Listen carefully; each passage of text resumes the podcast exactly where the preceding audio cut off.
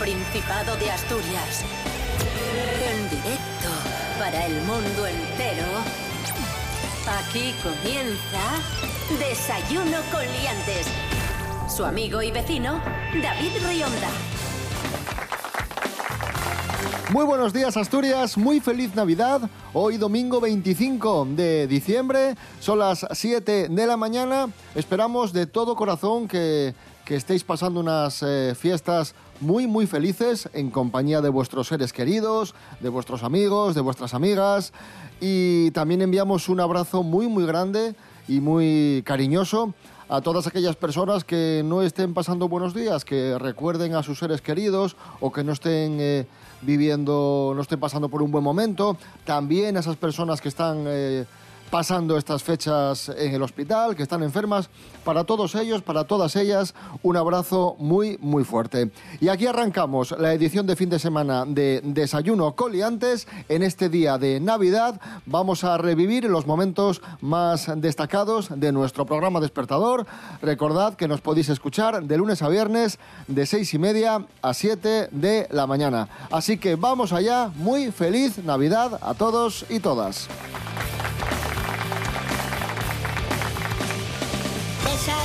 Con liantes, ay, lere, lere, lere. Desayuno con liantes, ay. Desayuno con liantes, ay, lere, lere, lere. Desayuno con liantes, ay. Nuevamente con nosotros, Santi Robles. Buenos días. Muy buenos días. Bienvenido un día más Buah, estoy ilusionado con la vida. en esta jornada navideña. Es tan navideño. Estoy por ir a por un chocolate con churros y, y, y a, y a por caney, que es una cosa también muy de beber en invierno cuando eres una señora mayor. Rubén Morillo, buenos días. Buenos días, David Rionda. Buenos días. eh, ¿Quién eres tú? Perdona. Eh, ah, sí, Yo. Santi Robles. Sí, Sí. sí. Sí, sí. Eh, falta alguien, ¿no? Ah, pa- perdón, perdón. Pablo BH, buenos días. Pero serás Perdón, perdón. malo. nada, nada. Que me levantas, me levantas a estas putas horas y encima pasas de mi culo. ¿Sabes? Buenos- que- Ah, pues buenos días, Santi. Buenos días, Rubén. Eh, buenos días, Calvo Mierda. Mola que alguna vez se refieren, se refieran como calvo mierda a alguien que no soy yo. Eso es de agradecer.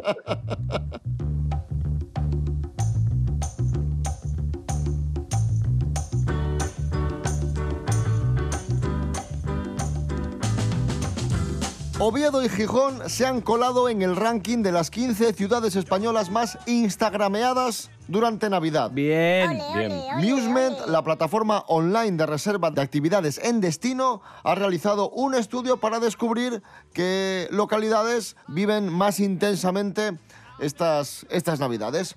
Oviedo con 2.496 menciones y Gijón con 2.422 se han colado en las posiciones 13 y 15 en un ranking que encabeza Madrid. Eh, ¿Qué te digo yo? Eh, ¿Y Vigo no sale? Tiene que salir Vigo de las primeras, porque con todo esto de la Navidad y toda la campaña Eh, que con hacen las luces. con las lucecinas. Claro, tío. Os digo el ranking. ahí va. Madrid es la más instagrameada y la Vale. segunda es Vigo, efectivamente. qué Vigo es la. Claro, acabáramos. Claro. Acabáramos. Después acabáramos. tenemos Sevilla, Barcelona, Valencia, Málaga, Murcia, Zaragoza, Granada, Alicante, Valladolid, Bilbao, Oviedo, Córdoba y Gijón. Bueno, pues ahí está, amigos, amigas, ese ranking de las localidades que viven más intensamente la Navidad. Y ahora le damos la vuelta a la tortilla y vamos a descubrir los países en los que está rigurosamente prohibido celebrar la Navidad. En Murcia. A ver, Natalie García, buenos días. Murcia Independiente. Muy buenos días, mis queridos liantes. Bueno, pues acercándose estas fechas, os traigo una noticia navideña. Y es que, como sabéis, en España la Navidad es una de las festividades más importantes de la religión cristiana. Pero nuestro país no es el único que se llena de mercadillos y de decoraciones navideñas, sino que también eh, ocurre en muchos otros lugares de Europa y de América. Pero en otros países eh, no cristianos, o por lo menos con un porcentaje minoritario de esta religión, o incluso por temas políticos, está totalmente prohibido celebrar esta festividad. Eh, os cuento que incluso llegan hasta el punto de tener pena de cárcel. Ejemplos de estos lugares son Irán, Arabia Saudita, China, Corea del Norte, Brunei, Tayikistán o Somalia. Así que, ya que nosotros podemos tener la suerte de celebrar estas, estas fiestas, pues disfrutémoslas, a mí por lo menos que me encantan, disfrutémoslas con nuestros familiares y de la forma mejor posible. Un besito muy fuerte, liantes.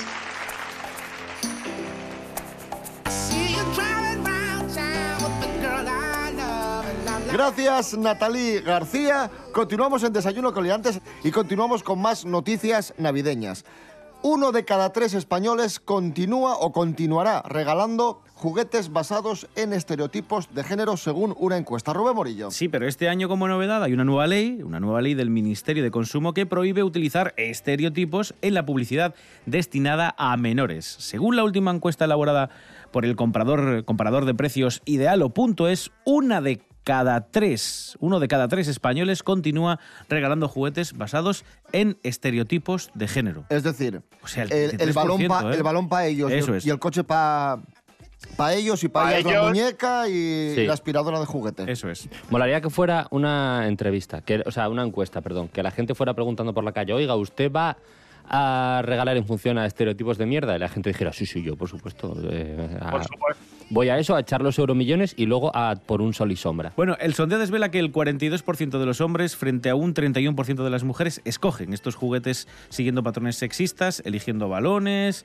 eh, juegos de construcción o similares para los niños y muñecas, cocinitas, etcétera, etcétera, para las niñas. Solo un 4% de los españoles decide regalar el balón a la niña y el 5% optaría por comprar la muñeca para un niño.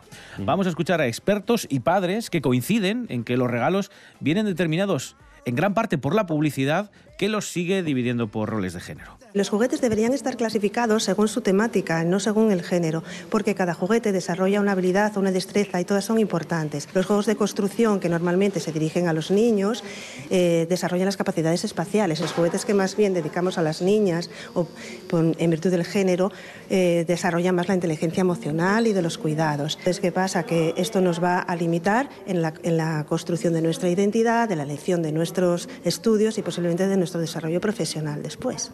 Y ahí está la clave, en que los padres y quienes hagan los regalos tengan en cuenta pues todo esto que acabamos de, de comentar y sobre todo lo que decían los expertos Sí, al pero hay, padre- hay padres que Ay, no están ni para salir de casa. Ese es el problema, ese es el problema. Claro, pero, claro, claro. pero es lo que decía la experta, es que hay muchos juguetes de construcción que casi siempre se regalan a niños y que te, pues eso, te, te hacen desarrollar muchas capacidades a edades muy tempranas. Y está, está muy bien que lo tengan también las niñas. ¿Por qué? ¿Por qué solo los niños? Recuerdo hace tiempo que un cromañón eh, inmencionable en redes sociales compartió un artículo que decía, mira, mira, han hecho un estudio de que con monos y como que lo- las crías de mono macho juegan con coches y, la, y las crías hembra con muñecas. Y es como, pero si un mono no sabe que es un coche. ¿Pero de qué me estás hablando, José Luis? O sea, pues le haría gracia lo de la... Pero que un mono no sabe lo que es un coche. Tú metes a un mono en un coche y no sabe conducir porque no sabe lo que es. Ya está, estoy bien. Bueno, hombre, a ver. Y, em, y que tú das por supuesto que los humanos saben lo que es un coche, pero por ejemplo Ortega Cano no. Ya, bueno. A ver, él lo que no distingue bien es lo que es la carretera y lo que es una persona, pero por lo demás, el, el coche, el volante lo sujeta. Yo me fío más del mono, ¿eh? Con la boca igual. Sí, bueno, ya, claro, yo también, Víctor Manuel ha anunciado una tercera fecha de los conciertos que tiene previsto ofrecer en el Centro Niemeyer tras agotar las entradas de las dos actuaciones del 17 y 18 de marzo de 2023. Pues lo dicho, va a presentar con toda su banda su nuevo trabajo Una vida en canciones y va a ofrecer ese tercer concierto el 19 de marzo a las 7 y media de la tarde. Vamos a escuchar a Víctor Manuel, Nada sabe tan dulce como su boca. Nada sabe tan dulce como su boca. Me transporta una nube cuando me La estela de su cuerpo te abre camino como una antorcha. Tempestades desata mientras escapa sobre su escoba.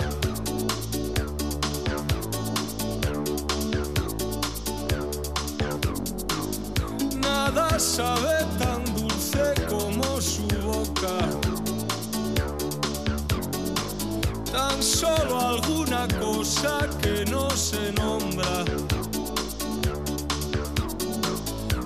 Algunas veces paso por el mercado y le traigo rosas. O la miro despacio de arriba abajo y se van las horas.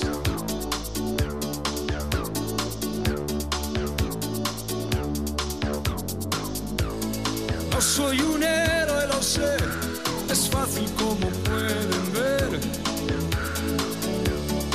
Colgarse con esa mujer, pisar por donde pone pie.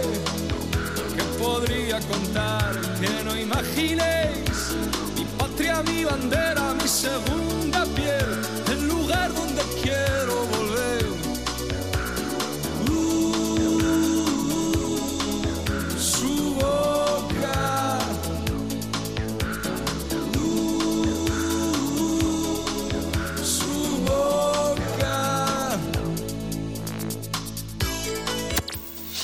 Desayuno con liantes.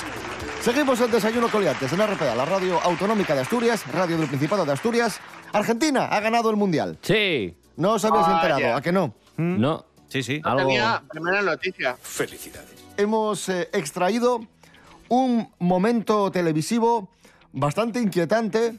Se trata de El Chiringuito de Jugones, Ujú. ese conocido programa de Pedrerol. Sí. donde, donde participa el exentrenador del Oviedo, Lobo Lobo, Carrasco. Carrasco, ese gran entrenador, Sí, por, sí. por otro lado, y reacciona así ante la victoria de Argentina. Atención. Él iba con Argentina, os vais a dar cuenta. No quiere mirar Lobo. Montiel. Lobo no mira. Y la pega. Gol. Gol. Es el último penalti, ¿eh? el que da la victoria a. Argentina. Lobo. Y ahora atentos a la voz de detrás, ¿eh? el grito. Sí. En la última Pero igual lo están matando a algo, ¿eh?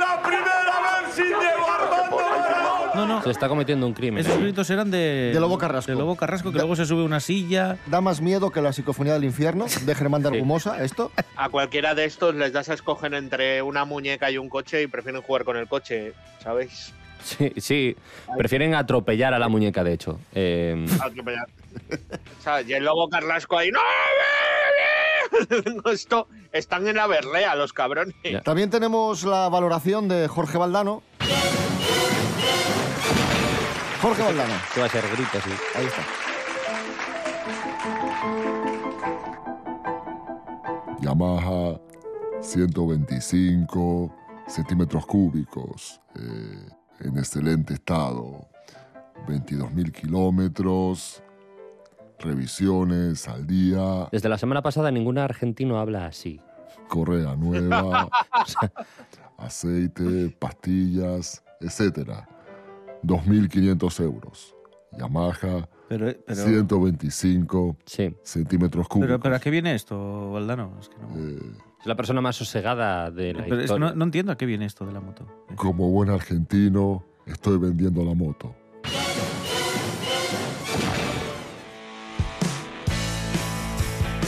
La noticia de Santi. Oh, La noticia bueno. de Vamos con la Santi. noticia de Santi. La noticia de Santi. La noticia de Santi que tiene que ver también con la victoria de Argentina en el Mundial. Atención al producto que ha salido al mercado, al vino de Messi. El que no vino de mesa. Ah, tienes, tienes todavía el, redoble- el redoble de Sí, sí, batería. claro. Mola la decepción de Morillo. Sí, sí, claro. Bien, pues el caso es que, como todos sabéis, eh, en algún momento eh, Messi, en una entrevista, dijo, ¿qué mirás, bobo, anda para allá? Eh, ni siquiera sé lo que le estaban preguntando, solamente vi el, el trozo en el que, pues eso, me da a atender a la... Es que había, había pasado un jugador de Holanda Sí. eh, al lado de la entrevista, o Sí. sea, cerca de Messi, y le debió mirar ¿no? mal y el otro dijo, ¿qué, ¿Qué miras, bobo? Claro, porque le miró en holandés, entonces. bueno, pues a partir de, a raíz de esta maravillosa frase, seguro que de todo lo que ha hecho Messi, lo más reseñable es decir eso. Eh, bueno, pues en Mercado Libre se puede adquirir por unos 10 euros este nuevo vino. Este nuevo vino que seguro que fue concebido, la uva fue concebida ya con la idea de que fuera para el vino de, de, de Messi, ¿verdad? Eh, nada, bueno, básicamente es un vino Malbec. ¿Qué es Malbec? Pues Google, ya sabéis. Eh, y eso, curiosamente, es originario de Francia, hay que decir. Eh, eso fue premonitorio. Entonces, bueno, eh, Argentina es el primer productor de este tipo de vino, que lo sepáis, y bueno, se puede encontrar en sitios como Estados Unidos, Chile, Sudáfrica, Australia, Nueva Zelanda y Murcia. O sea, que a raíz de la frase han sacado un vino Claro. con la etiqueta que miras bobo. ¿Qué miras, bobo? Está bien eso que acabas de explicar. Buah. O sea, han sacado un vino que ya existía, le han puesto la etiqueta de Messi Sí, o sea, y lo venderán 5 euros más caro. Han embotellado un vino que ya tenían que tener, porque Eso si es. no ya me dirás. Es. No creo que se pongan ahora a sembrar la uva. Sí, sí. eh, Pensando, ah, molaba que lo Pensando en hicieran eso, así. sí, sí. Tenéis que sembrar pensando que miras bobo. La noticia de Santi, amigos, un La noticia aplauso. del Santi. Ay, Dios mío. La noticia de Santi.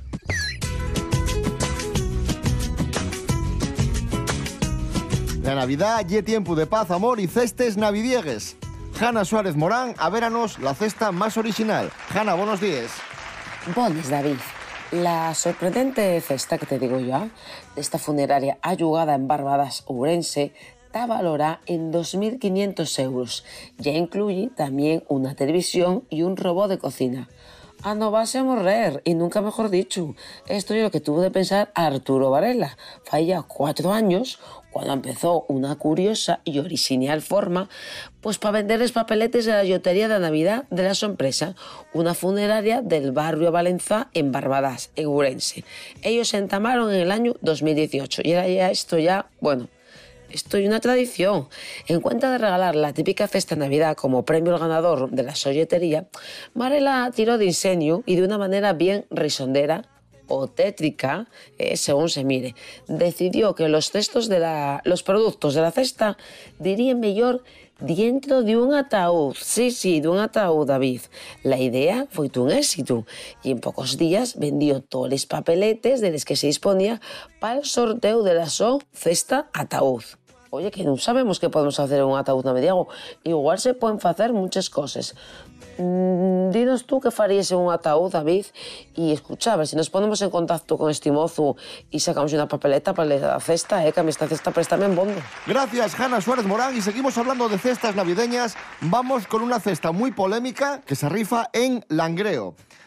Rubén Morillo, adelante. Bueno, os voy a decir lo que tiene la cesta. Tiene turrones, tiene licores, tiene latas típicas de conserva, tiene cavas y en medio de todo esto, de los productos típicos navideños, hay también una muñeca hinchable con las piernas cruzadas y vestida no. de eh, No, encaje. pero ¿por qué? dentro. Pero que, Ujú. ¿cómo que...? Sí, sí. Y todo esto está metido dentro de una neverita que hace así como de, de contenedor, bueno, como una cesta, ¿no? Sí. Y con la figura femenina de plástico como elemento principal, es decir, es lo que está en medio, es lo que más destaca, la, ¿Quién la ha, muñeca. quién ha en sí. tenido, quién ha tenido esta feliz idea? Bueno, Seguramente sido- el turrón no sea lo más destacable.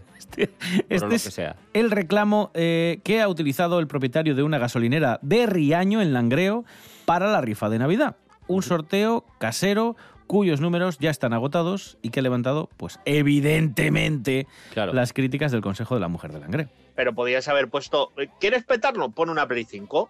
Pon una Play 5. Hmm. Pones una Play 5 y la gente se mata ahí a, a- a meter dinero, Claro. ¿sabes? O, o a David Rionda, que, ¿sabes? O sea, o eso, o pon algo especial, pero algo que no sea una barbaridad. O sea, es que, es que encima, claro, me parece fatal, pero me parece tan, incluso igual peor que se hayan agotado los números. Si una persona hace una cesta tal, es, sigue siendo una persona, pero para que se agoten los números tiene que haber habido bastante gente que le haya comprado lotería. Eh, permita Dios que... Perdón, es igual, déjalo. Pero bueno, es una pasada de frenada bastante considerable. No mucho, no. Sobre todo muchísimo. Grandísimamente mucho. Desayuno con liantes. Síguenos en Instagram, arroba desayuno con liantes. Vamos a poner música a Desayuno con Liantes. Tenemos noticia musical. Rafael ha arrancado su gira, la gira Victoria, en la que presenta su nuevo disco Incombustible a sus 80 años de edad. Rafael estuvo hace unos días en el Within Center de Madrid triunfando y vamos a escuchar un dueto muy... No, vamos, es que escucharemos una canción de Rafael de, de la gira, ¿no? Vamos a escuchar... No, no, el- no, estoy haciendo una pregunta. Vamos No, no, que es, no, creo que es fácil de responder. Claro. O sea, vamos a escuchar una canción de Rafael, de Rafael, que es el protagonista de la gira, Rafael. Rafael. y una canción de la gira, entiendo. Vamos a escuchar un dueto muy bonito. Resulta que tiene un tema a pachas, a medias. ¿Cómo que a pachas? Pero, sí, va, va a colaborar con alguien. Va a colaborar con alguien, con, con un artista con quizá la mayor referencia de la música cubana en España. que, que por el motivo que sea, Rafael dijo, voy a colaborar con Bebo San Juan. El- el- Pero, pero quizá haya gente que por ese nombre no, no sepa de quién estamos hablando. A lo mejor no, la gente no sabe que detrás de Bebo San Juan está eh, Emilio Aragón. Esto se veía venir. Esto que nadie se engañe. Pan y canela. Este temazo que, que invita a bailar y a mover el temazo, cuerpecito. temazo. Temazo. Está, Déjales, déjales, Rubén. está The Wall y esto, básicamente.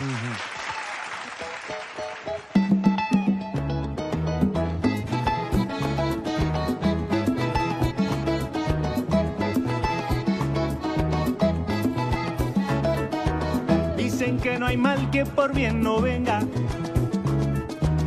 y que con el vino se van las penas. No mires atrás que el tiempo no espera, que la barca pasa y la orilla queda.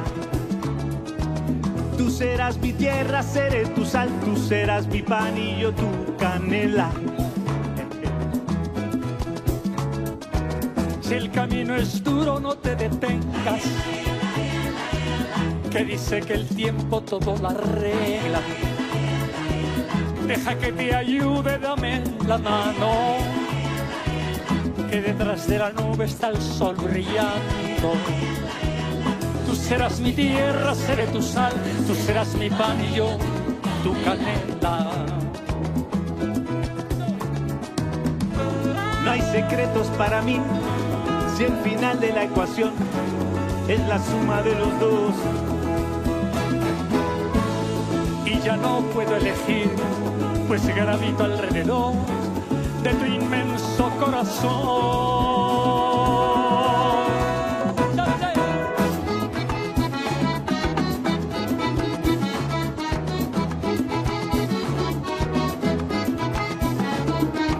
Tengo tu sonrisa cada mañana y tus buenas noches junto a mi almohada.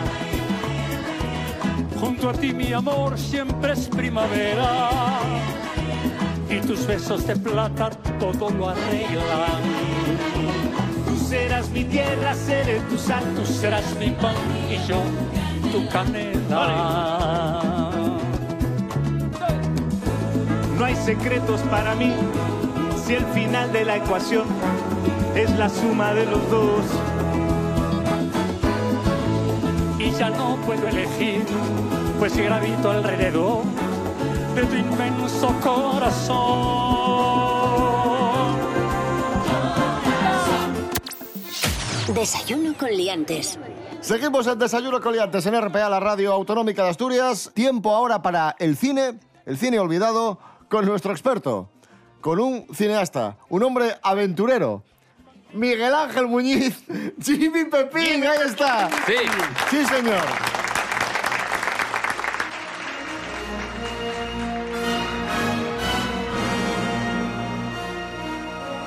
Hoy recuperamos una película de 1994 con Harrison Ford, Peligro inminente. El tipo de acción que sugeriría es un tipo de acción que no puedo sugerir. Nombro a Ryan director adjunto en funciones de inteligencia. Él no sabe de qué va.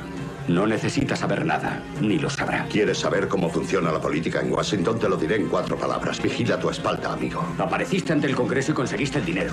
Apareciste ante el Congreso y mentiste Nunca para conseguir al que Congreso. hiciste. Miguel Ángel Muñiz, muy buenas. Buenas, hombre, ¿qué tal? Aquí Harrison Ford en su, en su pleno apogeo. Esta sí que la tenemos más, más reciente y sí que la han puesto varias veces por la tele. Sí, a ver, Peligro Inminente, que es del año 94, si no recuerdo mal.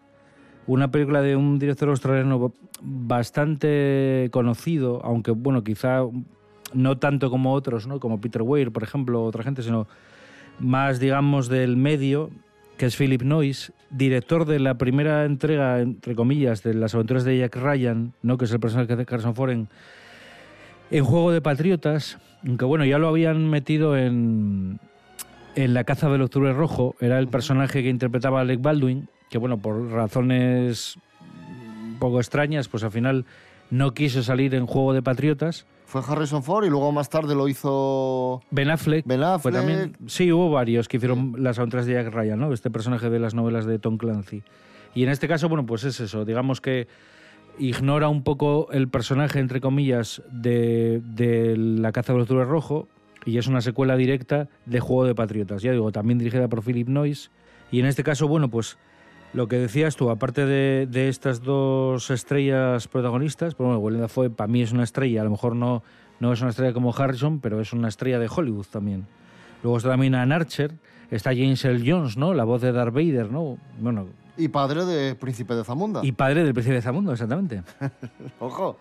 Y, y en este caso hay también un detalle bastante bueno que para mí la hace mejor que Peligro Inminente, o sea, perdón, que Juego de Patriotas, que es una película que mm, no me acaba de convencer del todo.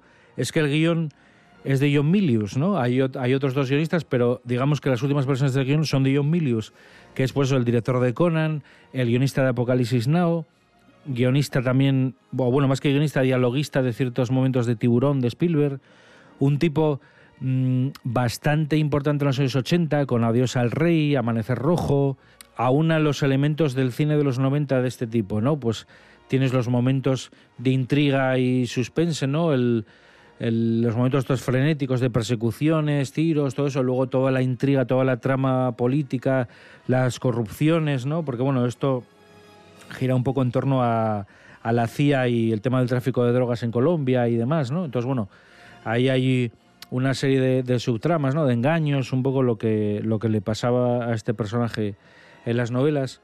Y una cosa que es bastante curiosa eh, es que es una película que parece una más de las de esa época, pero sin embargo tiene ciertos elementos que la distinguen, ¿no? Uno es que el mensaje final de la película es que el propio presidente de Estados Unidos puede ser un enemigo de la nación, ¿no? Es decir, del propio, digamos, de la propia gente, ¿no? Que, es responsable de encubrir una serie de cosas eh, y de ocultar la verdad a la gente para conseguir un beneficio propio. Y eso, años después, es una cosa que sí que va a estar presente en ciertas películas de cine americano, pero que parece que viene más de lo que hacían en los 70 con este cine de denuncia social, de paranoia, con tema de el tema Nixon, el tema del Watergate y el tema de Vietnam y demás.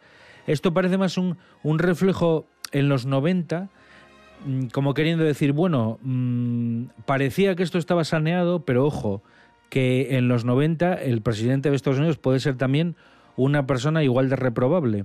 Es una película muy clara, ¿no? Ent- Entiendes todo, sabes que los personajes, las motivaciones que tienen y demás. Y ya te digo, en ese sentido es como muy modélica. Y, y, bueno, también hay una falta de alguna manera de ese tipo de películas hoy, ¿no? Pero de hecho las adaptaciones que hay de Jack Ryan son bastante más flojas, ¿eh? En su momento estas las criticaron, pero visto lo que hicieron después, bueno, como siempre pasa, ¿no? Otro vendrá que bueno me hará, ¿no? Pues ahí está, año 94, Peligro Inminente, las aventuras de Jack Ryan con Harrison Ford, película que rescatamos hoy en celuloide maltratado. Miguel Ángel Muñiz, gracias. Venga, chao.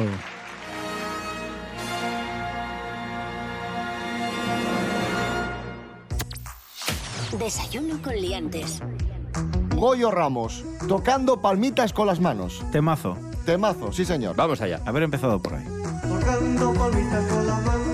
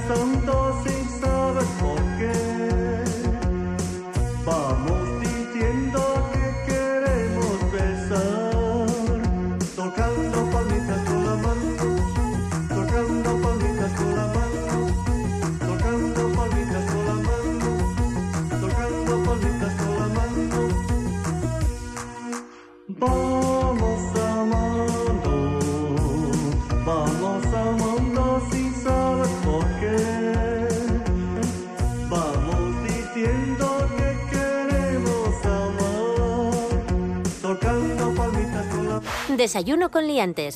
Síguenos en Instagram, arroba desayuno con liantes. Atención, noticia. Un cura ebrio achaca su positivo en alcoholemia al vino de la misa. ¡Bravo! Sí. ¡Bravo! Es que mi trabajo es beber. ¡Como yo! Chocó contra cinco vehículos en una calle de Valencia y justificó, por cierto, iba hablando por el móvil también, Joder, Con Dios. Iba hablando con... ¿Pero qué era? ¿Ortega Cano? justificó su estado de embriaguez al vino que había bebido durante una misa que había oficiado poco antes. ¿El vino de misa o el vino de Messi? Pero qué maravilla. De mesa, de mesa. España no es un jardín de infancia, aunque en ocasiones es verdad que lo parece. Era de estos que llegaban una pegatina de yo conduzco, él me guía y él no le estaba guiando muy bien. No. Estaba mirando el WhatsApp en vez del GPS. ¿Qué le vamos a hacer? Además, o sea, se estrelló contra cinco coches. O sea, no es, no es que en un control rutinario lo hayan parado y hayan dicho, a ver, está usted un po-". No, no, no, Lo no. estaba no. bendiciendo. Es que se zampó cinco coches. O sea, tenía, ten- debía llevar 20 misas ese día. Siempre vais a lo puto negativo.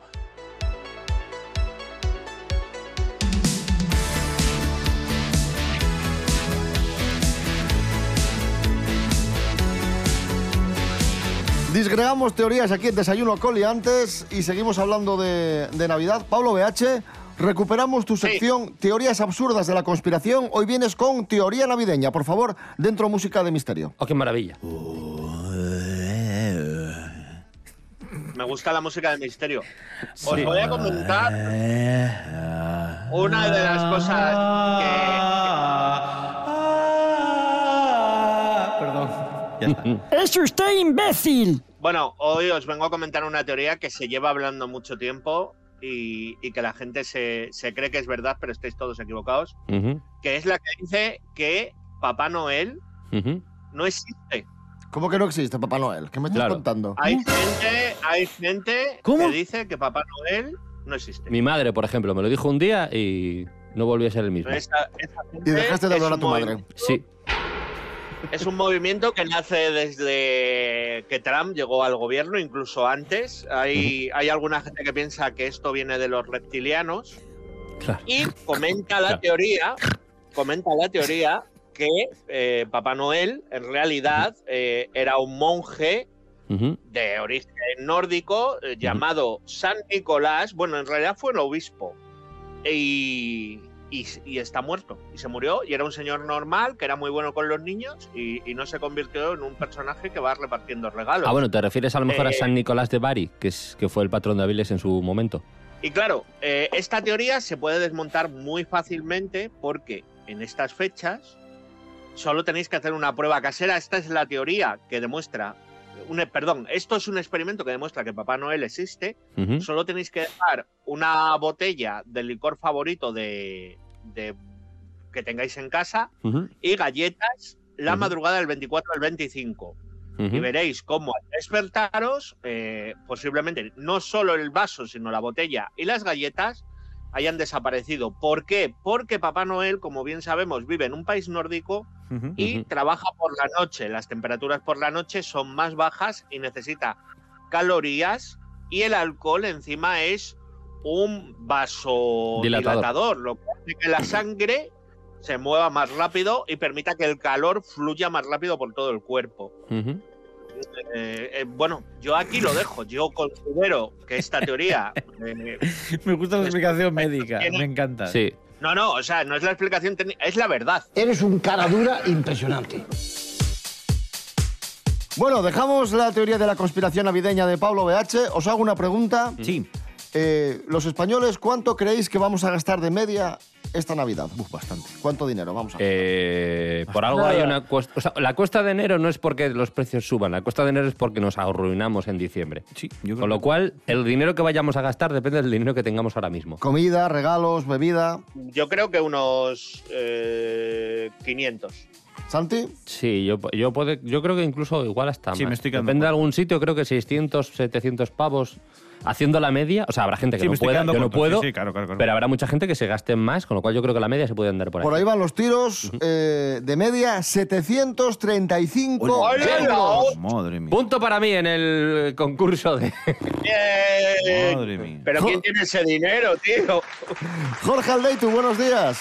Muy buenas liantes, se acercan las fechas de la Navidad y un estudio acaba de revelar que este año vamos a gastar bastante más, no solo por la subida de precios, sino que también vamos a aflojar los bolsillos y dicen que los españoles vamos a gastar de media 735 euros. Supone un 15% más que el año pasado y la encuesta se le hizo a 2.041 adultos, de donde se sacan datos como que lo que más van a gastar es en regalos, en viajes y vacaciones y en lotería de Navidad. Por otra parte, son fechas en las que hacemos muchas cenas, muchas comidas de amigos, de empresa. Este año, aunque el gasto sea elevado, porque vamos a gastar de media 138 euros en este tipo de celebraciones, va a ser menos que el año pasado. La mitad de los encuestados, uno de cada dos, dice que va a gastar más de lo previsto en regalos de Navidad y que también es un momento de mucho estrés porque tienen que salir de compras, hay muchísima gente y tienen que decir qué comprar a cada familiar amigo o persona a la que le quiera regalar algo en estas fiestas. Un saludo, liantes. Gracias, Jorge Aldeitu. Bueno, música asturiana en Desayuno Coliantes. Tenemos eh, noticia. Una exposición recoge los 35 años ya de Dixebra. Sí, y que se llama Dixebra 35 años de Rock Astur. ¿eh? Es este... Estuve el otro día. ¿Ah, sí? ¿Qué En tal? ¿no? Está guay, está guay. Mola. Bien, muy bien. Uno de los grupos más legendarios de la historia del rock en nuestra comunidad que celebra su trayectoria musical. Y en esta exposición se detiene en contarnos la relación de Dixebra con los escritores en lengua asturiana y el papel del grupo como altavoz de la reivindicación lingüística eh, del asturiano. Hay espacio también para hablar del surgimiento del rock en asturiano con la mirada puesta en el futuro. La exposición se puede visitar hasta el 9 de enero en el Centro de Cultura Antiguo Instituto de Gijón, ¿vale? Y vamos a escuchar ahora a Xun Elipe hablándonos precisamente de esta muestra. Al principio dixebra, por exemplo, les primeiras lletres, no? caña, tal, llamábamos a la acción col tiempo, más que dar eh, consellos que a lo mellor non tenemos para nós, o mítinos de tres minutos, lo que llamamos ye a que a través de les lletres ca un, ca una reflexione y un privilegio para una comunidad, para un país tan pequeño demográfica y territorialmente como Asturias, tener una escena tan viva, tan dinámica, absolutamente de todos los estilos, ¿no? Bueno, repetimos, hasta el 9 de enero, Centro de Cultura Antiguo Instituto de Gijón, Dixebra, 35 años de Rock Astur. Y escuchamos precisamente a Dixebra y la canción La Danza.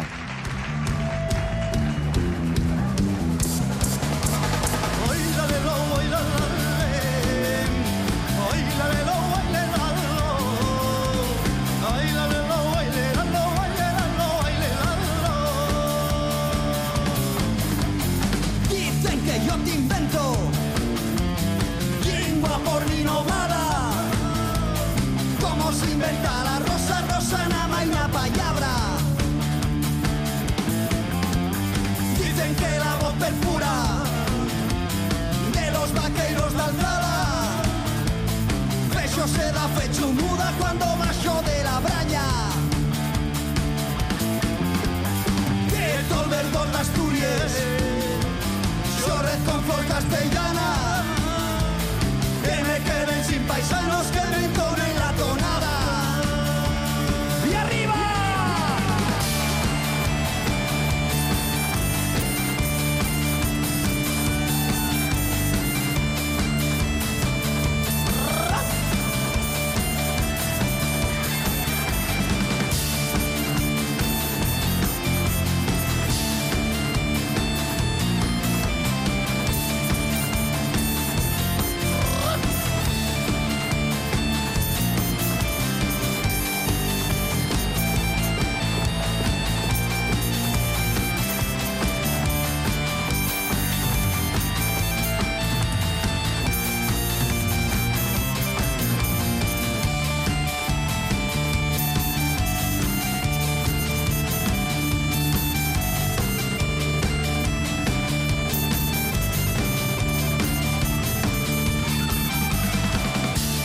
Desayuno con liantes.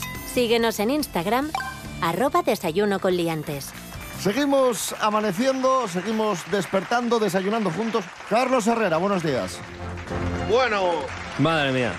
Señoras, señores, buenos días. ¿Cuánto genera de royalties la sintonía que pones cada vez que sale Carlos Pues Herrera? mucho, pero llega a mi bolsillo.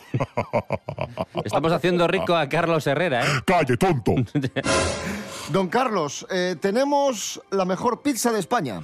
Bueno, la mejor pizza de España para exquisitos de las hierbas. ¿eh? Vamos a hablarles eh, de que en Madrid Fusión eh, han presentado y han premiado a una pizza que es 100% vegana ¿eh?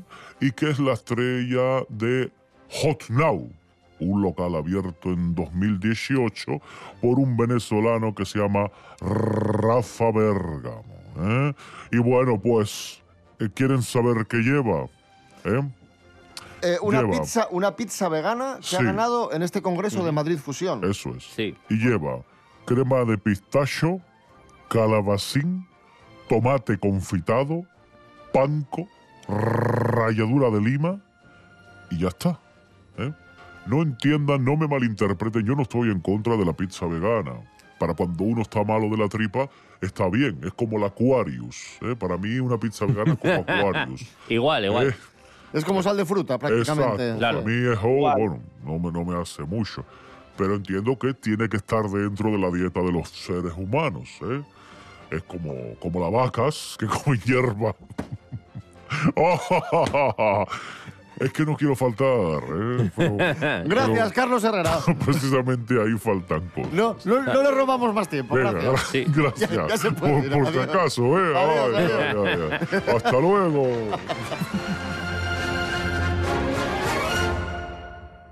Noticia viral, atención amigos, amigas. Comparte sus problemas por ser, entre comillas, demasiado guapa y se hace viral. Lorena Rendueles, buenos días. Buenos días, liantes. Una TikToker se hace viral al compartir sus problemas por ser guapa. La joven asegura que en su vida ha recibido un trato diferente por su aspecto físico y no siempre ha sido positivo. Señala que ser guapa solo significa que los hombres la usen como un trofeo y las mujeres la odien. También asegura que las personas atractivas son tratadas de manera más positiva que las que no lo son. Y aunque ella considera no haberse beneficiado nunca de este privilegio, sí que le han hecho sentir insegura asegurando que no debería creerse tanto su belleza. Estas declaraciones han recibido multitud de comentarios del tipo la gente se ofende cuando te ven segura, como si eso fuera malo. O hay falta de empatía cuando se trata de una mujer bonita. O como este otro.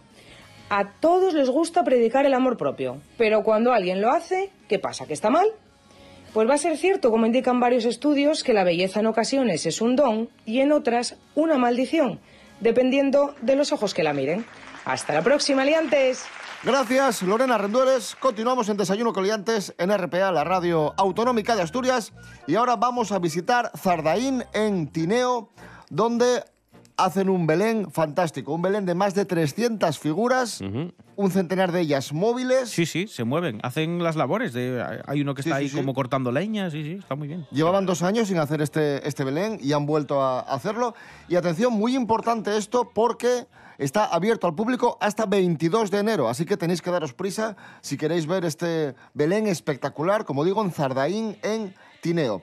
Vamos a escuchar a los vecinos que continúan con esta tradición. Hace un par de meses ya nos mm, llamaron por teléfono de, de que si este año iba a haber Belén y bueno, pues la prensa también y, y asociaciones por ahí, de, de- de- de- incluso de otros concejos, no de, de- de- de Tineo nada más. Entonces, pues bueno, también nos, nos, nos daba pena de que nos llamaran y, y- y dejarlo, ¿no? porque lo dejas y al final empiezas a desanimarte y, y- y no vuelve el Belén. Bueno, al final nos decidimos porque también nos daba pena que, que, oye, pues una- un trabajo de tantos años que se perdiera y al final a mí me quedó buen sabor de boca porque hicimos así un llamamiento a ver que, quién nos podía echar una mano.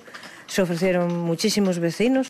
Se oyen Eso, por detrás claro, las piezas, sí, sí. Eso que escuchábamos de fondo eran la- la- las figuras con, con sus mecanismos, ¿no? Moviéndose. Ole, ole, ole, ole. ¿Tú pones Belén en casa, Pablo? Eh, yo soy más de montarlo, ¿sabes? Yo llego el 25 un poco así alegre, después de beber agua con misterio, En mi casa se monta el Belén, yo termino durmiendo en el portal, así Claro. que sí, te podría decir que sí. Y no hay a lo mejor un buey y una mula que te arropen. Eh, valgo yo por los dos, valgo yo por... Estoy ahí yo muy a tope. Claro que sí, campeón.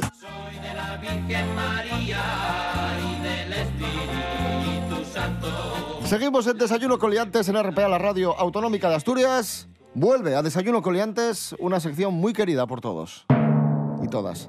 Sí. La noticia de Santi. La noticia de Santi. Atención porque viene Santi Robles con un dato. Bien, amigos, sí. De hecho, eh, aquí voy a ir un poco más a piñón al principio porque voy a explicar que España es el lugar de la, el país de la Unión Europea donde más gente vive en pisos, ¿vale? Un 65,7%, bastante más de la mitad de la población, vive en, en viviendas de este tipo, eh, mientras que un 34,1% vive en casas. Por lo visto no hay otra opción. Eh, bueno, yo alguna vez dormí en el coche por motivos que no vienen al caso, pero el tema es que los datos son de 2021, eh, actualizados por la, por la Oficina Estadística Comunitaria Eurostat esta semana, ¿vale? Y bueno, eh, en la Unión Europea como conjunto la media es un 52,6% de la población es la que vive en casas, es decir, más de la mitad. Mientras que hay un 46,3%, claro, el, el restante, eh, que vive en pisos, ¿vale? Entonces... Eh, eh, y, y será porque en España no, no hay extensión, ¿eh? Ya, ya, ya. Que, que- que es lo curioso, que hay países muchísimo más pequeños y viven en casas. O sea, digo Sí. de extensión. España es un país muy amplio. O sea, que, que de media en la Unión Europea, de media en lo que es Europa, la gente Viven vive en más en casas, casas, vive más en casas, sí, pero en sí, España sí. vivimos más en pisos. Sí, sí. Exacto. Y ya está. Y esa es la noticia.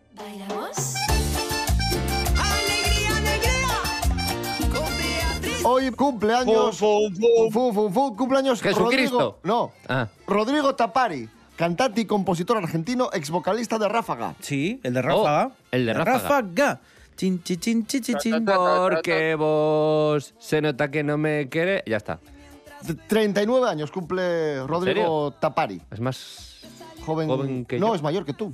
No, yo cumplo, yo cumplí los. No, somos del mismo año, cumplí 39 este año. No sé la edad que tengo. ¡Es usted imbécil! Vamos a escuchar a Rodrigo Tapari y Grupo Beatriz, reproches de este amor. Ahí está. tanto amor. Yo te di mientras tú estabas buscando la ocasión de salir por esta Tardé poco en enterarme que ya no había amor entre los dos. Entérate. ¿Cuándo fue la última vez que tuviste la ilusión? Y el deseo aquel de noches enteras de pasión. Dices tienes tú la culpa cuando eso no es así. Deja de mentir. Yo no estoy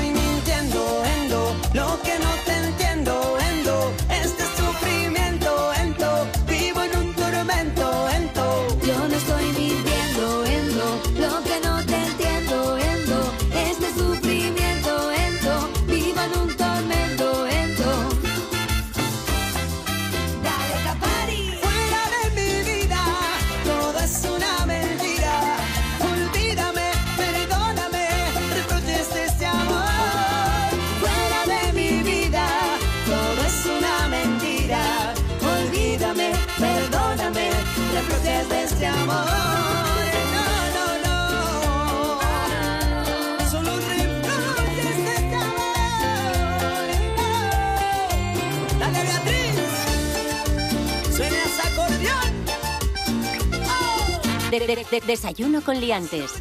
Seguimos en Desayuno Coliantes en RPA. Mary Coletas, buenos días. Hola, buenos días, señoras y señores. Si Mary Coletas está con nosotros, quiere decir que estamos en Noticias de, De famosos. famosos. De famosos. Noticias de famosos. Ya está, ya está. ¡Arriba! Ya está Jesse llamando a su abogado por si acaso. No vamos a hablar de GS hoy. Vamos a hablar en primer lugar de Gisela, de Operación Triunfo, que ha hablado sobre la polémica de Chenoa y Rosa López. Una polémica de la que se habla mucho en los últimos días. Las últimas declaraciones de Chenoa. No, de Gisela, ¿no? No, a ver. Vamos a, A ver. ver. O que nos lo explique Mary. Lo te tienen clarísimo, ¿eh? Mary, ¿qué fue Ya lo que pasó veo. exactamente? A ver. Bueno, a ver, hay unas declaraciones de Chenoa que decía que Rosa López no era su amiga a pesar de que siempre pues ha mantenido contacto porque han sido compañeras en la academia. Entonces hay mucha gente que dijo, madre mía, pero ¿qué ha pasado aquí? Pero, jolín, es algo natural, no todos tienen el mismo tipo de relación. Entonces hubo mucha gente que reaccionó en redes sociales y dijeron que, bueno, que estaban enfadadas. Y entonces Gisela, que fue una presentación de los premios Ondas, fue a la gala, pues le preguntaron por todo esto y lo que dijo fue esto que van a escuchar. Yo es que no creo que antes hayan sido y después no, pero es que no sé exactamente lo que dijo Laura y lo que ella haya dicho, bien dicho está. Mm, Nada más. Y ya está. Y Molaba que lo que hubiera dicho hubiera sido te reviento, pava. Y luego dijo que todo el mundo tiene pues ciertos niveles de amistad con un grupo de personas con las que compartes una afición. No nos llevábamos bien y todos en plan de, oigan, ¿no se llevaban bien? Y es como, no, o sea, no somos amigas, podemos ser compañeros. Mira, yo con todos vosotros somos compañeros de trabajo, pero si tuviera la oportunidad os metían en un autobús y carretera para abajo. Claro. Y no pasa nada. Fue a la gala de los Ondas y la cogieron por banda y dijeron, ala, te vamos a preguntar, no por lo que hagas ahora, que No, estás le, trabajando. sí, sí, sí, le, le hicieron una pregunta como para como para justificar la de después. ¿Estás contenta Le con tu último trabajo, "Ay, sea el bien". que sea? Le preguntaron, qué bien que vienes a los Ondas, ¿qué, qué quieres Que presentar un programa nuevo? Y dijo ella, no, bueno, yo sí me invitan, sí. Y luego le dijeron, bueno, a ver, y ahora te quiero preguntar yo, Chenoa y Rosa, ¿qué? ¿A puños, no? Y dijo ella, no, no, espera, espera. Y lo explicó y lo dijo muy bien. Esta noticia, efectivamente, eh, tampoco tiene mucha sustancia, esta polémica que se han inventado de Rosa y, y Chenoa, pero sí que tenemos una noticia muy impactante ahora. Tamara Falcó dejó a su novio, a Íñigo Onieva, porque le fue infiel. Esto lo sabemos, ¿no? Esto te- Sí, esto está clarísimo. Sí, Vale. algo, algo se ha Como el agua cristalina de Fuensanta. Pues resulta que Tamara Falcó ha rehecho su vida o ha intentado rehacer su vida con el mejor amigo de Íñigo Onieva, ¡Hostias! que se llama Hugo, ¡Hola! Hugo Arevalo. Esto no me lo esperaba, ¿eh? Y- y- Vaya plot twist. E Íñigo Onieva se ha enfadado muchísimo y en un grupo de WhatsApp ha llamado a Hugo Arevalo rata, traidor, etcétera, etcétera. Bueno, vale, pero el otro estaba poniéndole los tochos a Tamara Falcó. No está Claro. para hablar, ¿eh? lo- ¿De qué estamos hablando? Y lo peor de todo, lo peor de todo es que ahora hay rumores de que Hugo Arevalo ha sido infiel a Tamara Falcó. También. Esta pobre mujer. ¡No! Es, una, que no da una, ¿eh? es una matriosca de infidelidad. Eso. Solo hay que recordar eh, que Tamara Falcó habló hace tiempo de lo que era una relación eh, de pareja normal, refiriéndose a, a las parejas heterosexuales. Quiero decir, tanta pena tampoco me da. ¿Qué consejo le darías, Mericoletas, a Tamara Pues Falcó? que no fuese ¿Qué- tan mierdas. Bueno, a ver, vamos a un poco ver. más tolerante, más moderna. No, bueno, el problema de Tamara es que tiene mal ojo, quizá. Porque es que ya le ha pasado dos veces. A lo mejor tiene que buscar en otro círculo. no sé. ¿En Claro, porque no, es que espera, ¿en qué liarte con los amigos de tu ex... ¿En qué que te- círculo? Porque que, en uno que- de que a lo mejor te hizo no, ¿eh? ghosting por, por el motivo que sea, es una idea de mierda. ¡Siempre! Ya está. Mericoletas, gracias. Un aplauso para Mericoletas. Sí. Gracias. Fantástico. Más fuerte. Y última noticia del mundo del famoseo. Sí. Paula Echevarría ha viajado a Disneyland. ¿Qué pasa, Rubén Morillo? ¿Por qué me miras así? No, que... Mola porque se acaba- es que no lo podéis ver, pero se acaba, que no acaba me de lo- asomar la cabeza por encima de, que no me de lo los esperaba. monitores Ah, que como no un te lo esperabas. suricato. No me lo esperaba, no, no. O sea, me parece una cosa como, no sé, vale. bien. ¿Y por qué no? Y mi padre el otro día fue al hospital, que tenía una revisión de la muñeca, que, la, que la ro- tuvo una fisura. Hostia, Sí, pero ¿qué en el tal? hospital no está Mickey ni Pero está vamos, Pluto. vam- bueno, a lo mejor ¿Qué en la, tal en la tu- parte de qué tal tu pediatría igual sí. tío? Bien, bien, bien. Bien, bien. Está Vamos a comentar esto, por favor. En vez de hablar de... ¿Podemos hablar del padre? Sí, Sí. sí, sí, a mí me parece más... ¿Cómo le va la ¿Qué muñeca? le pasa? Bien, bien. Sí. ¿La mandaron al fisio? La no, bueno, sí, fue el fisio el que le dijo. Y que se le duerme una parte de la mano Sí. por los nervios. Por tenerla así Ah, es inmovilizada y tal, se te, se te queda dormida una parte. no, ¿Tiene rehabilitación? Bueno. Sí, tiene que, tiene que ir y tiene que hacer ejercicios y estas cosas. Sí, sí. Bueno, como os decía, amigos, Paula Echevarría No, ha, no, yo, viajado, yo quiero que la noticia sea el padre de Morillo. ha viajado a Disney. María Álvarez, buenos días. ¿Qué pasa, liantes? Muy buenos días de buena mañana. ¿Cómo estamos hoy? ¿Bien? Bueno, estaréis conmigo de acuerdo en que visitar Disneyland París siempre es un buen plan. ¿A que sí? Y Paula Echevarría, nuestra Paueche, lo sabe. ¡Claro! ¿Por qué digo yo esto? Bueno, pues porque la actriz ha puesto rumbo a uno de los destinos más mágicos del mundo el pasado fin de semana con sus hijos y su chico Miguel Torres. Y todos ellos han disfrutado del parque de atracciones en una de las épocas más bonitas, la Navidad. Pau y Miguel no han escatimado en gastos, además, ¿eh? Ojo. Y es que la ocasión lo merecía. ¿Por qué? Pues porque era la primera vez que el pequeño Mickey, de un añito y medio, conocía a los personajes de fantasía de la factoría Disney y la experiencia, según tenemos entendido, no le ha defraudado en absoluto. De hecho, ha sido la propia Paula la que ha querido compartir algunos retazos de su experiencia en Disneyland a través de Instagram. Mickey posando feliz para las fotos rodeado de Mickey, de Minnie, de Gepetto, de los personajes de Toy Story y los pasacalles que en el parque de atracciones ha recuperado ya tras la pandemia. Vamos, que sin duda Paula es una auténtica fanática de Disney y tampoco lo esconde, oye, que me parece muy bien. Y es que a pesar de haber ido ya en varias ocasiones, cada vez que repite lo disfruta como una niña pequeña y buena cuenta dan las imágenes que, como digo, ha colgado en su cuenta de Instagram. Pues nada, Pau, si nos estás escuchando, llévame, llévame a Disneyland París, que estoy deseándolo. ¡Hala! ¡Hasta luego! ¡Chao! ¡Mua, mua, mua! Besitos. Gracias, María Álvarez. Nos tenemos que ir ya, amigos, amigas, pero nos vamos a ir con una música navideña preciosa. Sí.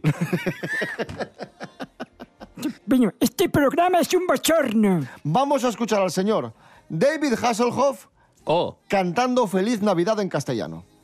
Ahí lo dejo. ya está. Qué maravilla.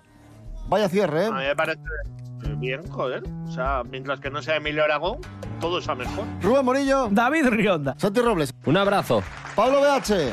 Gracias. Eh, ¿Puedo dedicar el programa?